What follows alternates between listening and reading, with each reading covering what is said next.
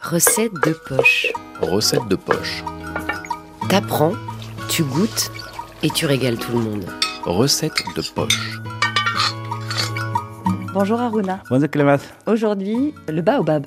Oui, du baobab pour les sportifs et aussi pour les cuisiniers. Pour nous, baobab pendant notre enfance, en fait, vous voyez, c'est des arbres qui dépassent les 20 mètres. C'est qu'on faisait pour nous le baobab. On n'utilisait pas la perce pour les enlever parce qu'on dit que les personnes qui enlèvent du fruit de baobab avec la perce, c'est pas des guerriers. Et nous, ce qu'on faisait, c'est de grimper jusqu'à haut, les récupérer et de manger là-bas et descendre les coquilles vides pour dire j'ai monté dans le baobab, j'ai enlevé euh, beaucoup de fruits et j'ai mangé là-bas et les coquilles on les jette et ça c'est un synonyme d'un guerrier.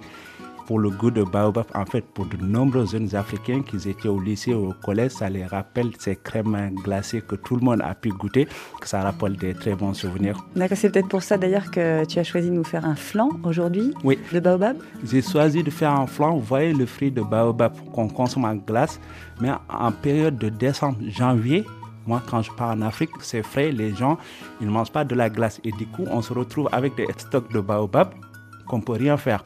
Après, une fois à la maison, j'ai essayé ça avec ma cousine et j'ai vu que ça marchait très bien. J'ai dit, je vais faire une recette avec ça pour tout le monde, qu'on puisse continuer à le vendre. Et c'est pour cela que j'ai décidé de le faire en forme de flan, qui est assez rapide à faire est très facile et très accessible. Alors, de quoi est-ce qu'on a besoin pour faire ce flan? On a besoin de 3 cuillères à soupe de poudre de baobab. On a besoin d'une cuillère à soupe de fleurs d'oranger que j'utilise pour le parfumer et 90 grammes de sucre et 3 œufs. Donc, on a tous ces ingrédients-là. Il faut commencer par quoi? Je commence à casser les œufs avec le sucre. Je commence à les blanchir. Blanchir, en fait, c'est juste les battre comme une omelette. Et là, on rajoute notre poudre de baobab et le fleur d'oranger. Le lait, je le chauffe une moitié. On le chauffe pour ne pas avoir de bulles dans l'appareil quand on va le faire. Et ensuite, dès que le lait il est chaud, on verse sur l'appareil à chaud et là on mélange tout. Donc quand vous dites appareil, on est d'accord, c'est ce qu'on a déjà dans notre bol, c'est une espèce de début de pâte qu'on a commencé à faire. Ouais, et là on verse le lait chaud, on mélange tout, on prend un ramequin, on les met dedans et on prend une couscoussière on le cuit pendant 25 minutes. Pour vérifier la cuisson, en fait, il faut prendre une aiguille qu'on pique et voir si ça sort propre. Et là, on sait que c'est cuit. D'accord. Et moi, l'astuce géniale que j'ai trouvée avec la famille, vous savez, quand on cuit le riz ou le couscous, il y a cette vapeur. Et moi, c'est dedans que je mets ces ramequins.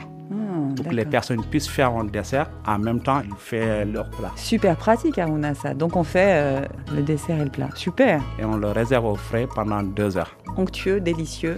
Les Un enfants pur adorent. délicieux et c'est la continuité euh, du fruit de baobab pendant toute la saison. Merci Aruna. T'apprends, tu goûtes et tu régales tout le monde. Recette de poche. Recette de poche est un podcast original de recettes faciles réalisé avec des produits locaux africains.